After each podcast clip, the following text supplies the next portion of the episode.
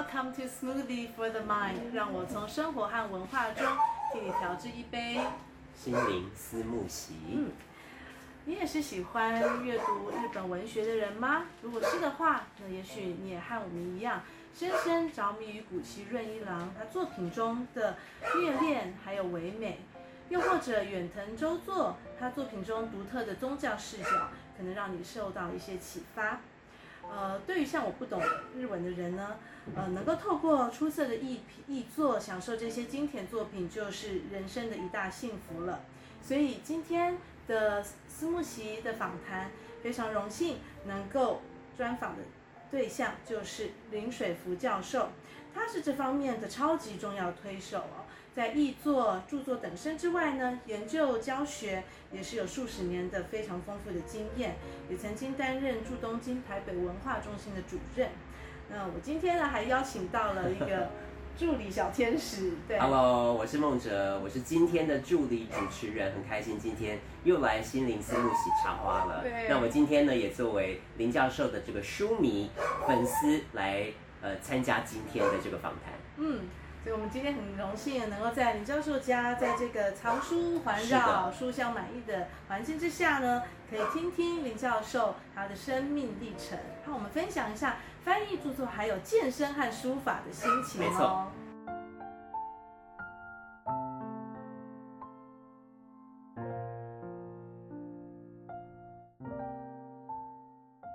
林教授好。哎，慧如好。林教授好，我是孟哲，今天的助理主持人。是，对，呃，那林教授，刚刚我在引言的时候有提到啊，就是您有这么多的译作，但是在呃接触日文之前，您是从云林这边来的孩子，对不对？对。然后后来搬到普里，是怎么样让你喜欢上文学的呢？呃，普里，呃，不是在搬到普里之前，我是在云林二仑乡。打牛栏村，打牛栏村，两位知道吗？哎，哎，宋祖来，宋祖来，宋祖来有一部小说很有名的《打牛栏村》。哦。打牛栏村写的其实就是我出生长大的地方，打牛栏村。是。呃，那里呃，因为以前这个，呃，春天春夏的时候，这个泥泞地啊，就这样下泥泞地。嗯那那时候呢，这个种很多甘蔗啊，牛车甘蔗收成以后，啊，这个牛装在牛车上，啊，牛这个要拉着这个牛车，但是经过泥泞地的时候呢，就不好走，所以要打牛，打牛，让它这个泥泞，对，打牛栏村是这样的。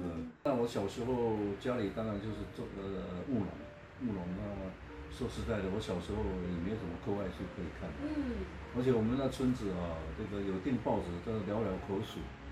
呃，不过呢，我因为小时候，呃，大概从小学五年级还六年级到初中三年级啊，是都住在我小学老师啊廖万年老师的家里。那他家里呢有订一份这个联合报，嗯、我还记得很深。那时候有一个专栏叫呃林林叔叔讲故事，其他的我大概不看，林叔叔讲故事呢我都会看。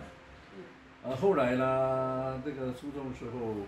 呃，他的我那个老老师的妹妹啊，念这个景美女中，嗯，景美女中当然这个文艺气息就不一样，他有时候跟我通信啊，或者寄一些呃文学的东西给我，哦，但是我想可能喜欢文学，啊，对了，还有，呃，那时候他暑假会回到乡下来，那呃就会借我一些书，我有一些这个书啊。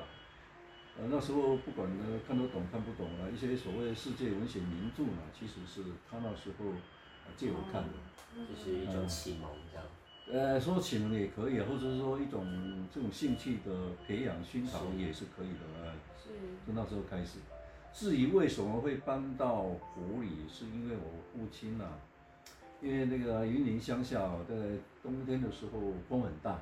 从这个台西那边海吹过来的风很大，又很冷。呃，每年到冬天的时候，我父亲呢就会在房子的这个右侧那里呢，筑一道这个稻草墙，挡风啊。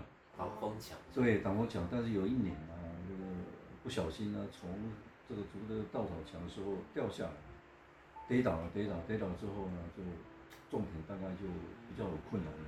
是有困难，所以呢，呃，就搬到埔里来。那为什么搬到埔里来？因为是我大哥啊，哦，在埔里已经住了好一段时间了，后来就跟我说，那要不然搬到埔里来做小生意好。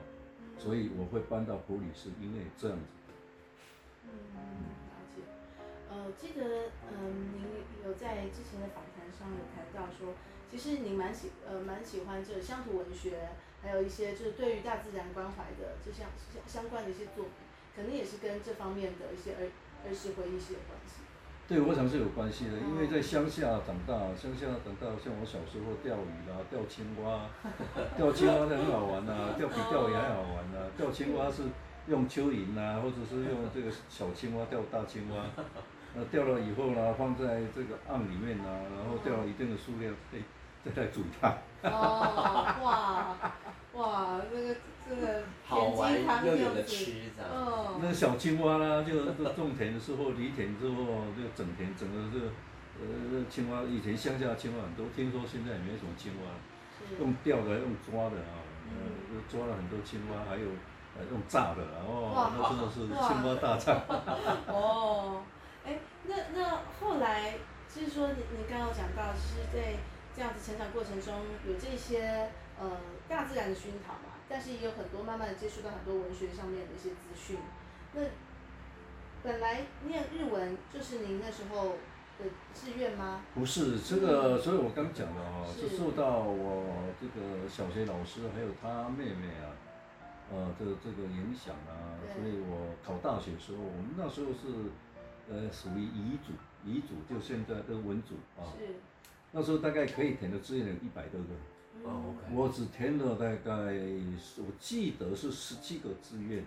那十七个志愿里面啊，有包括有几个志愿是，就是说万一分数很低啊，啊，可以的挤进去的。啊，那除了这个以外呢，我大概十几个志愿，有十四个，我记得有十四个啊，都是中文系的。呃，大概只有三个啊是日文系的。这三个日文系为什么会填？其实不是我要填。是我哥哥啊，那是我一个二哥啊，他是，呃，他是很希望我去念日文系啊，他说要我就一定要填上去，我不得已啦就填上去了，所以不巧啦就，还还真的中了日文，真的中了日文系啊，是嗯，所以这个不小心呢、啊，这个念了日文系啊，对，念了日文系之后真的哇，我大一的时候都没有念书，因为根本没想到我我会念日文系啊。而且那时候日文系，当然一方面最主要是兴趣，二方面其实那时候普遍是排斥日本日本日语的一个一个时代。还有一种这种抗日的这种情。有那情绪非常高，我我们那时候不像现在，你随随时都可以听到日文，看到日本影片，不可能。嗯。呃，公开场合也不能讲日文，电视上也看不到，也听不到日文。是。是在那个时代。那。所以我大一都没有认输，所以大二开始。对，大二开始，大二开始呢，本来我想重考，那重考呢，除非到补习班去补一补，要不然也没有，呃，信心一定会考得更高嘛，对不对？但是那时候环境说真的不允许我再重考，那我也想说，要不要转系，转到别的系？是。可是呢，那时候湖大日日文系，湖大外语学院呢。那制度不一样，那要转系非常困难，因为，呃，一个学期是一学期要一年，我都记不太清楚。就是说，一个本科系的这个课非常多，共同科目非常少，是，所以你要你要转到北系，除非降转，就是说除非这个降下降一年，要不然转没有办法转，你才能再修他的那些课。对，要不然修不完，一定修不完。所以在这种情形之下，大二大二的时候，我想一想，哎，这种下去也不行。对不对？以后，以后我家也没有什么财产啊，那靠什么吃饭呢？啊，靠什么吃饭？所以我想一想不行，所以就从大二开始呢，我开始念日文，就不得已开始要念日文。对。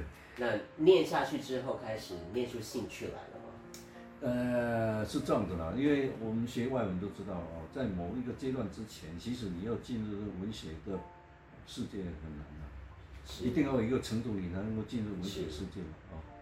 呃，大二开始呢，我念日文啊，还好，我们那时候有一个日籍的老师，叫做岩土洋教授。岩土原来的岩土地的土，洋是西洋的洋。是。岩土洋教授他已经去世了啊。那时候他每每个暑假都在辅大那那里啊开课，而且他也不收学费，也没有限制学生，社会人士也可以去旁听。哇！所以我想，我怎么样要把这个落后的进度 补回来？对，所以我就暑假呢，我从大二升大三，大三升大大四，两个暑假我都留在学校里面呢，呃，这个听他的课。然后那个老师那时候是单身一个人在台湾嘛，所以下课以后也经常有时间啊，跟着他就提着提着带着这个书包呢，跟在他后面跑。嗯。所以有一阵子呢，他甚至于。呃，夜间部他有课，是，我也跟着到夜间部去旁听课。还有呢，城区部啊，淡江的城区部啊，这个也有课。我礼拜他礼拜天的，我也跑去那里听他的课。这就是在那段期间这么样子密集的的这个学习方式下，这日文就突飞猛进。所以那时候从暑假，因为一个暑假大概两三个月嘛，所以你继续练，继续练跟不练，那可能是。乘以倍数，嗯，所以我大二升大三就把这个落后进度赶上来。是，所以我大三到大四，我其实不是只在意这个，就是只专注在呃课堂上的功课。嗯，是。但是我的考试呢，这个学校考试呢，我还记得有两个学期呢都是第四名。啊，第四名。那差第三名只要零点多零的那个几，差的微微小，但是从来没有挤进第三名啊，就赶上了。那一个不一样的是，我平常啊，啊都看课外书。我到了大四毕业为止呢，日文的课外书原文的，我看了大概二十几本，虽然不是很多了，但是我想应该在我们那个时候应该也算是最少的，对对。后来是怎么样的呃时空环境下面让你接触到翻译？呃，这个翻译啊，也不是，这个翻译是这样的啊。我毕业之后有一段时间在出版社上班，是啊，出版社上班，呃，我就接了一些翻译的 case。其实我更早就是在大学的时候就有接过一些翻译的这个案件，当然那时候的翻译费很低，是，呃，上班呢。之后我也接了，接了后来呢，哎，我翻译的这个稿费啊，竟然比我上班的薪水还多。哦，现在以以我这种小译者已经没有这样子。不不，那时候我不是因为这个翻译费高，我是有量大。哦。哦。了解。翻译的量非常大，后来因为我受到我刚讲的严土洋教授的影响，我就想有一天。如果有一天，我可以跟他一样站在这个讲台上，是，啊、呃，来教书，多好的，多美好的一件事情。所以我从大三开始，我就立志了，希望我能够，呃，教大学。哦。但是呢，后来我当我当完兵之后呢，马上这个就搬回武大后边呢去住下来，去旁听他的课。我本来就是想，如果有机会当助教啊，把忘记的这个日文再找回来，啊，然后呢，考教的学会奖学金考试，这样的话或许我可以到日本留学。是，就是因为那时候当助教好像就遥遥无期，这两位助教都不下来，所以我就没有机会，卡不到位。对对对，没有机会，没有机会，后来。啊，就看一看人生，当然没什么希望，就想算了，我 结婚算了，反正没什么搞头，结婚算了。哎，怎么是这样子？决定对啊，不是应该是哇，和某一个美丽的女子陷入爱河，一定要娶她为妻。准备开启人生新的篇章，这样。那后来呢，结了。妈妈没有听到吗？结婚之后呢？其实我大家也知道了，我这个一直想留学啊，想教书这个梦。一直放在心上，嗯，呃，所以有一天晚上呢，他跟我讲了，没关系啊，那你就可能的话就去吧。哇，你妈妈这句话就是对，吃了定心丸，是妻子的成全和支持。那那一个晚上，我那时候我还住在基隆，我就很高兴。嗯，马上啊，我是从楼上，那时候我好像也住在二楼，后来现在忘记了，下来然后呢到公共电话亭，我家里那时候没有电话，哦、公共电话亭呢打电话给我哥哥，嗯，啊我说我想去留学啊，想跟他借十万块，是，那他答应了，他答应了之后，当然我所以后来呢，我干脆就把工作辞掉了，在家里翻译。那这样一翻译哦，那个一天呢、啊，一天四百字的稿纸，那时候是四百字的稿纸，翻译二十到二十五天。哇，那每天翻译的量很大。整天，因为你你没有翻译到很大量，那稿位很低。我记得我刚开始哦，他只给我个四十块、五十块，后来一直涨涨，到九十块、一百二十块、一百五十块。到我留要去留学的时候呢，他跟我涨到一千至三百块，哇，涨了三百块，那时候来算是算是不低了。是，呃，所以我后来一个月的翻译费啊，到大概有三万块。哦，以那个时候来说，以那个时候三万块是比那时候的教授薪水还高。哇，但是我翻译量很大，所以我整天呢，一大早到晚上一直在翻呢。那。翻译官总要休息嘛，有有时候会调要调剂一下。是，所以我记得印象非常深，我就，呃，去租了很多武侠小说。哦。然后呢，对，翻译电脑就稍微翻译一下武侠小说，调剂一下。所以我那时候家里经常摆着哦，那个一百多本的这个武侠小说在那里。是。嗯，那一段翻译的人生，可是说真的，那时候我也意识到。很强烈意识到，在台湾不能靠翻译吃饭，靠翻译吃饭会有什么一个后果呢？因为，你为了，因为翻译费低，那你为了这个要拿比较多的这种酬劳呢，你必须啊翻译量要很多，量很多，你就不可能有机会再进修或者再充电，那最后呢就会流于这个停滞不前或者是后退。还有呢，哦，你一直要算到这个字数呢，所以品质上就很难哦，自我要求。我是所以那时候有好几个我们经常在翻，后来这些也都慢慢没有消失了。是，是，确是两难，好像不是长久之计，这样。尤其那时候不太可能是靠翻译吃饭。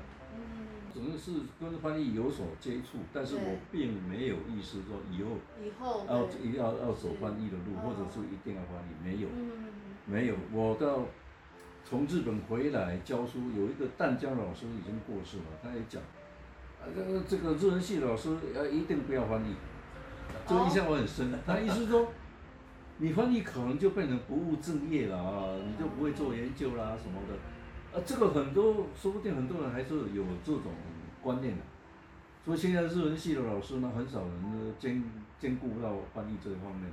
嗯，嗯，那您自己认为呢？翻译啊，翻译，因为我们现在的这种升等制度啊，翻译会有的可能有的学校列为参考著作，有的学校根本就连参考著作都不能列入。那你说这个酬劳方面嘛，说真的。如果是一个专日专职的老师，他可能也不太需要去翻译。为什么？因为尤其是文学翻译，文学翻译我们知道是，呃，花的时间是要最多，然后呢，这个报酬是最低的。是。比起其他领域是应该是算是，其实不是最低，也是偏低的。哦。那这样的话，以时间啊、精神哦，然后呢来看这个报酬的话，大概几乎所有人都不会想去翻译。倒不如多写几篇论文去发表，对，对自己点数还比较有帮助。对对对，嗯，所以老师可以做这么多翻译，就真的很令人感佩啊。是啊，真的就是觉得，尤其像你你呃梦哲还会读日文，但是我不懂日文，哦、我真的就觉得非常感谢有好的译作，可以带领我到不同的世界去。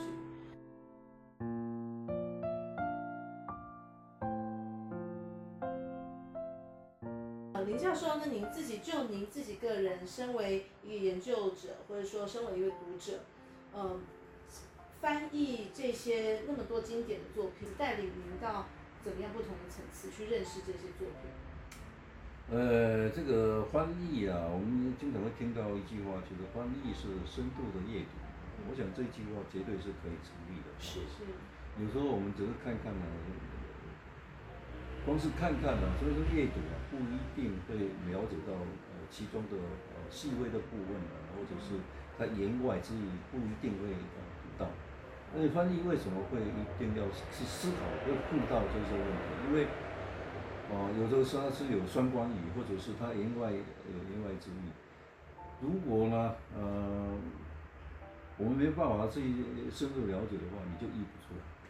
啊，或者是哦，有两种意思，甚至于呃更多的意思的时候，你必须去选择哦其中之一，这个就是你必须思考、必须深入思考的地方。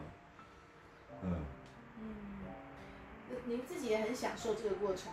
哎呀，说真的哦，翻译是，说真的，翻译也是一种享受。当然，哦，不会演的有时候会觉得啊，不知道怎么译，这个经常有。其实不知道怎么译，怎么译才好，这个课题呢，我想是，只要我翻译一天，这个课题永远存在。是，因为没有，我大概就想，没有人说会对自己的翻译都觉得非常满意了，总是觉得还是没有办法把里头的。精髓的地方用中文很适当的表现出来，所以用这是一个一辈子的课题。那刚提到了这个从翻译里头得到什么？我现在到目前为止呢，就翻译的比较多的一个是远藤周作的，一个是古崎润一郎。是。远藤周作的，如果看过他的书，他知道他是天主教作家。他一辈子都是以宗教为主题创作，这个是在日本，日本当然有不少的以基督教或者是天主教为主题创作的作家，但是呢，从没有人是一辈子都以这个宗教为主题创作。是。哦，当然有些这个作家虽然是跟宗教有关，但是比较偏向啊，是在歌颂这个天主的，或者歌歌颂天呃天使。但是也能不是，也能宗教为主题。不过呢，他讲啊，宗教作宗教作家跟一般作家有什么不一样？他说其实啊，相同的地方是在哪里？相同的地方都是在描写人，描写人就是一样的，所有作家都在描写人。啊，但是呢，呃，不一样的宗教作家不一样，就是说在他的作品里面，啊，在结尾的部分啊。不会让这个主角就完全没有希望死掉，就一定会有给予这个主角一道曙光，让他可以继续重生或者继续活下去。他说这个就是哦，天主教作家不一样的地方。是。那远藤还有他的作品里面呢，他有比较纯文学，又比较是一般的。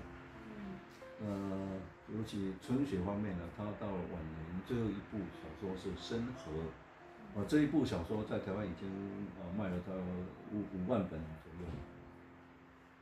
生活到了深河之后，而远藤已经摆脱了这个哦宗教的人为制度，已经超越了宗教的人为制度，朝向一个共同的啊一个一座造物主。我们讲就是说各宗教上面的一个造物主。也就是说，这造物主呢，在不同的宗教哦，有一不同的面貌出现。譬如说，在基督教这里，基督教说天主教是以这个啊耶稣基督出现的，哦，你再回教了哦，这个是以这个不同的面貌哦这样出现。那他们共同之间其实都是爱。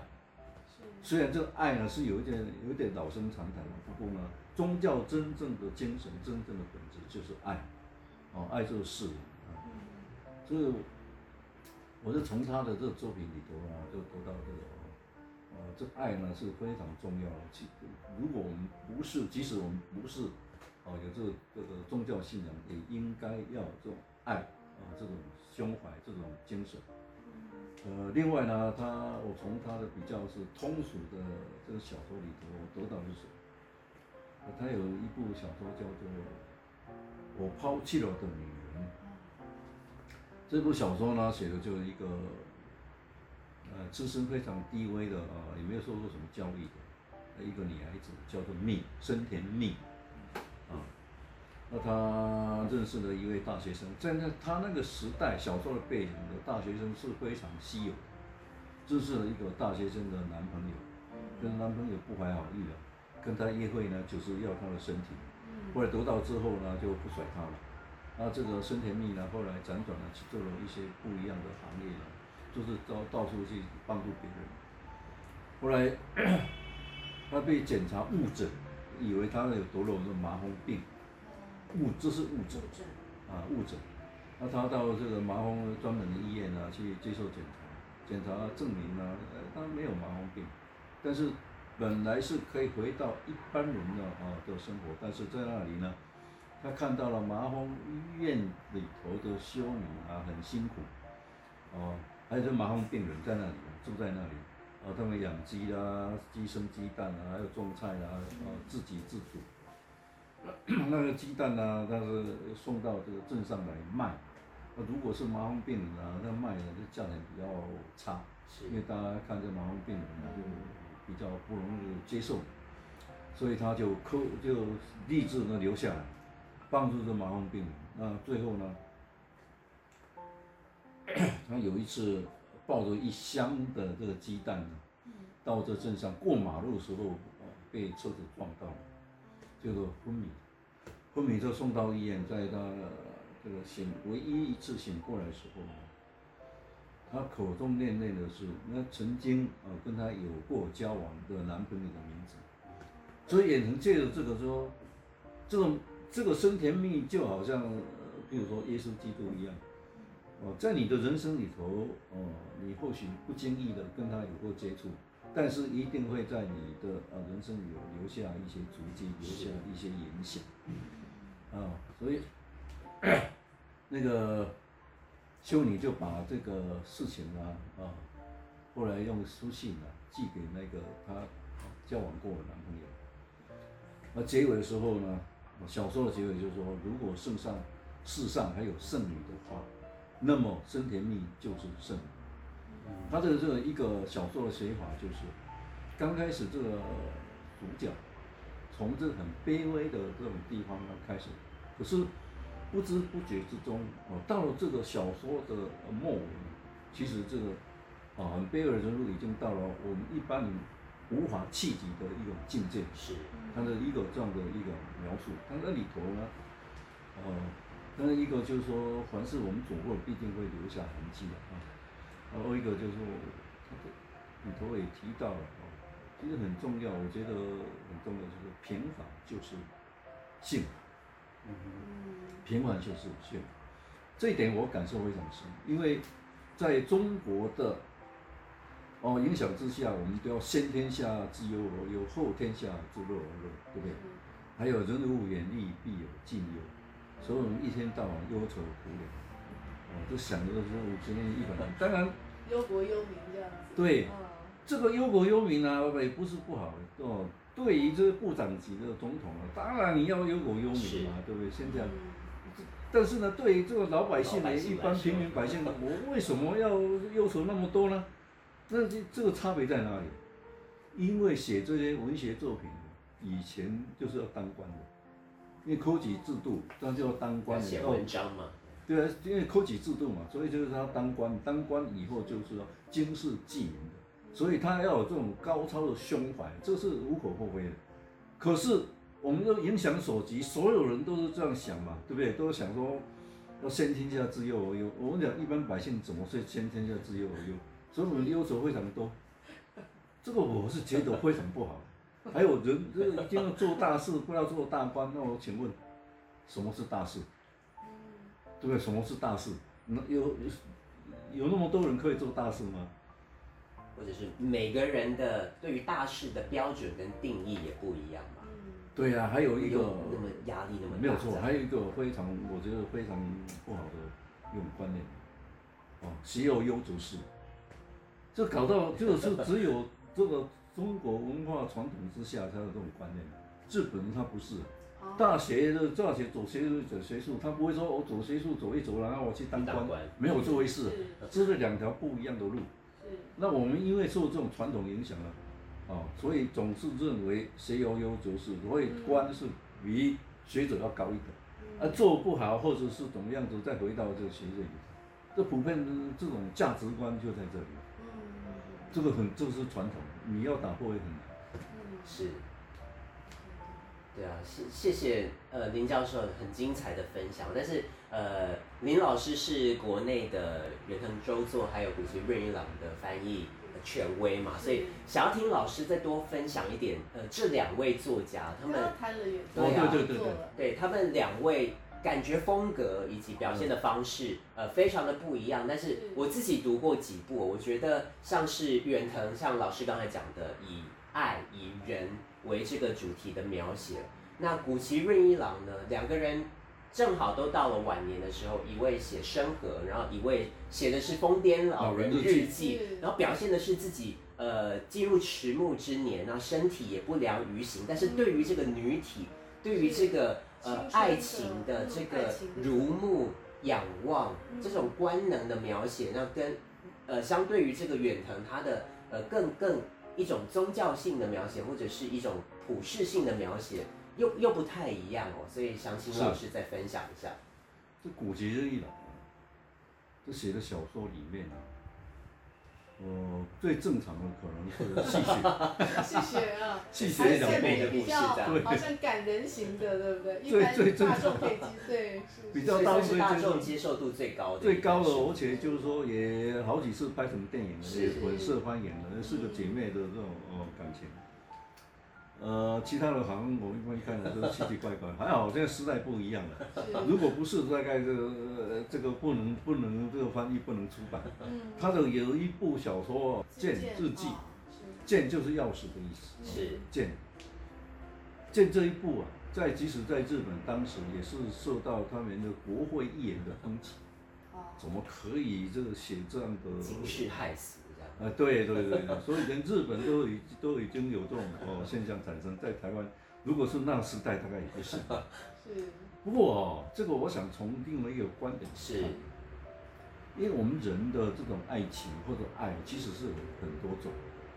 哦，那古崎润一郎本身他，呃，在他那一篇这个算是小说，也是助战性比较强的一种呃一篇小说，现在台湾还没有翻译，叫《神童》里面。从神童，哦，他是说，他其实剩下来是要，啊，歌颂人间的这种爱，这个人间的美，是。美，所以他把这种爱情也视为人间美的一种。那爱情有很多种，所以像刚刚提到的啊，这个木头刚提到的，他晚年的《疯癫老人日记》是，《疯癫老人日记》呢，就是一个年纪很大的公公对媳妇的那一种那一种爱。是，但是那种爱其实呢，我们仔细看呢，里头是没有真正牵涉到肉体之间的碰触，没有，是，就是那种出自那种哦那种爱，人，哦无无论活到这个什么年纪，我想对于爱情都还是会有，只是说，呃有时候有的人会把它表现出来，有的人呢只是放在心里，哦，或者只是存于这个哦欣赏啊，呃程度不一样，但是都是有，都是会有。所以这个《疯癫老人日记》呢，并不是，哦，真正他跟他的这个媳妇有过什么不可告人的事情，其实是没有的。他真的有一个媳妇没有错，但是那个跟那个毫无关系，是毫无关系。最后呢，他把这个他的媳妇呢，那个脚用踏踏本，就是踏印，踏印之后，他说，呃，这个他死了以后呢，用这个哦，坐在这个坟墓这个墓碑，然后呢，当踩着他，就这媳妇的脚踩着他，踏踩着他，是，这踩着他，他感觉到一种快感。当然，这是一种不一样的呃，这种比较是少有人的一种快感。他，我是觉得演呃，古崎润一郎这个人应该有恋足癖，是，他很多小说里头有有足的，对对，脚呢特别有兴趣。我想他现实生活里头应该也是有恋足癖。哦，他是也有恋母癖的，啊，恋母不是恋母是吧？对，对他仰慕母亲，因为他母亲很早过世，这个是。这个是可以成立的，哦，有这个恋母哦，恋母的地方这里是有，呃，另外他喜欢吃美食，是，哦，当然吃美食，所以他吃的胖胖的，哦，又喜欢美女，所以他几个太太啊，正式的这个婚姻有三个，三个你看啊，他照片都看得到，其实三个就很漂亮。嗯，是。哦，他所以他吃美食，娶这个美女，啊，所以他就毫不讳言的写的是什么？写的这个一方面是对这种美，啊的一种追寻，一种美的描述。所以刚回到《疯天老人日记》呢，到最后他已经脱离了一般肉体的接触，他是一种心灵。心灵的一种爱，而不是肉体的一种控诉。即使我刚刚讲了哦，他那个剑是钥匙这一部小说，这部小说是以这种日记体，哦，一个一个四十四五十岁的教授跟他的太太啊之间的性方面的一种斗争史，哦，这彼此都写日记。哦，就写日记，然后呢，就表面上是不让对方看，也不屑去看对方，其实都偷偷看。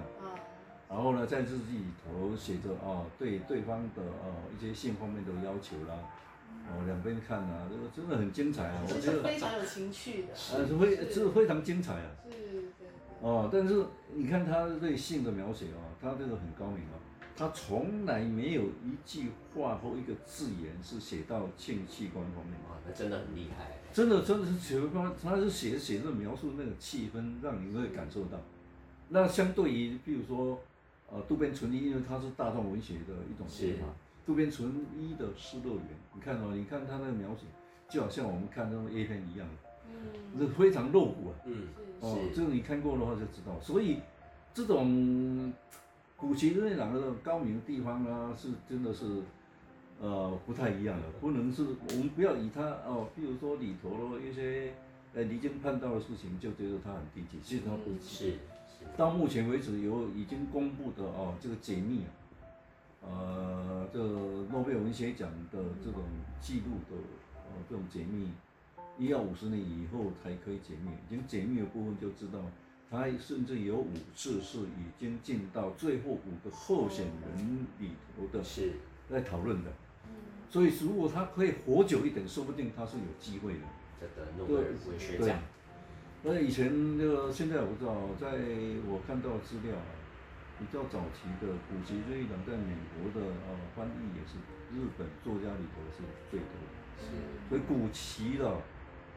还有一个啦，谷崎，你看他的描写，真的他很好看，因为他的这个文笔非常好，讲故事的能力很强，是，而且他有一种加入一种啊侦探小说的呃一种说法，所以你就会看了，一直有那种吸引力，让 你人入胜，对，就是说让你一直想看，一直看，一直看，所以我翻译他的哈，就觉得很愉悦，为什么？就是看很有趣的这种小说，我会想一直翻下去，看他最后是什么，最后是什么，对，哦。虽然他写了一些奇奇怪怪，但是呢，他的这种描述手法又不一样。哦，即使是不伦，他有笔触不会，哦，有这种良心或道德的谴责，这种描述完全没有。即使是，比如说，好吧，你是受害者或加害者，或者是怎么样，哦，这个共犯的哦，完全都没有这样加害者的意识，受害者的意识，完全。没有受到谴责，所以你看他的根本没有负担。是，他把很多的自由给读者。我这个话完全可以成立了，是就是说个人哦，阅读都是依着自己的经验，嗯、哦，还有对这个作人生经验，还有对作品的理解啊，哦，去呃揣摩啦，或者是享受啦，哦，这种作品中的。不管是呃，你比较是靠近主男主角或女主角什么的，我想这个都是呃可以成立的啊。呃，当然呢，因为人世间的这种爱本来就有很多种，是有一些是，哎，我们希望有或者憧憬，但是呢，我们不会去做或是不敢去做的。那是不是你说是不 是存在？透过这个小说就会觉得自己好像得到一种补偿，或者是，是是是是。但相对的，呃，譬如这个川端康成。川端康成的作品呢，你就会有这种很闷，很闷。为什么？因为这种这种良心啊、道德意识非常强，就感受到那个良心的谴责，对，就是这个这个这个挣扎、挣扎啦，或者是谴责啦，或者这种压力啊，啊，当然你看了这种感受，一方面也证明川端康成的高明的地方了。是，我意思意思不是因为很闷那就不说不好，不是，因为很闷也一方面就是说表示他写的很好，会让你感觉到很闷。但是真的这个川端哦，一些小说里头也是很高明，尤其他掌中小说啊，短短的，我翻成一部我已经翻成中文了啊，呃，有时候四五百字啊，哇，这是一篇非常精彩的呃这个小说。真的是非常厉害。嗯嗯。您翻译这么多这样子的呃经典的作品里面，哪一个你觉得翻起来是哇比较有挑战性的？挑战性，我真正的挑战要做的还没有开始。哇，哇，还没开始。之前只是小菜一碟，这样。也 不是小菜一碟啦，就是说我这辈子、呃、还有呃想翻的，我希望在有生之年能够完成。只是，呃，不知道有没有出版社愿意出版，我也不知道。哦，是比较偏古典文学。古典文学，对。哦。因为之前有一有一个出版社，口头上都已经答应要出版。是。但后来人事更迭啊。呃，而且我跟他提，我说我可能要五到七年时间，他说哇，那太长了。嗯。嗯，那太长了，意思就是这样的话，我们这个约很难签了。嗯。因为台湾呢，大概都是走的比较短线嘛。嗯。你说台湾走的比较短线，相较于比如说以日本来说嘛？对日本，对以前日本我所了解的日本，有时候它，呃，像一部字典，它编了几十年了，或者说一个呃系列的套书的话呢。它可能呃一千可能就一二十年了，都是这样。是。但是台湾你说要约定三年后出版，五年后出版，我看大概就很少了，我就没有听说了，我不知道。当当然或许有了，但是我没有听说。是。哦，可以透露一下下。应该是大部头的事。是啊。对啊，这个能不能做到？如果这个不能做到，也是。蛮丢蛮蛮丢脸的。哦，那那到时候等到受访访问，好消息这样。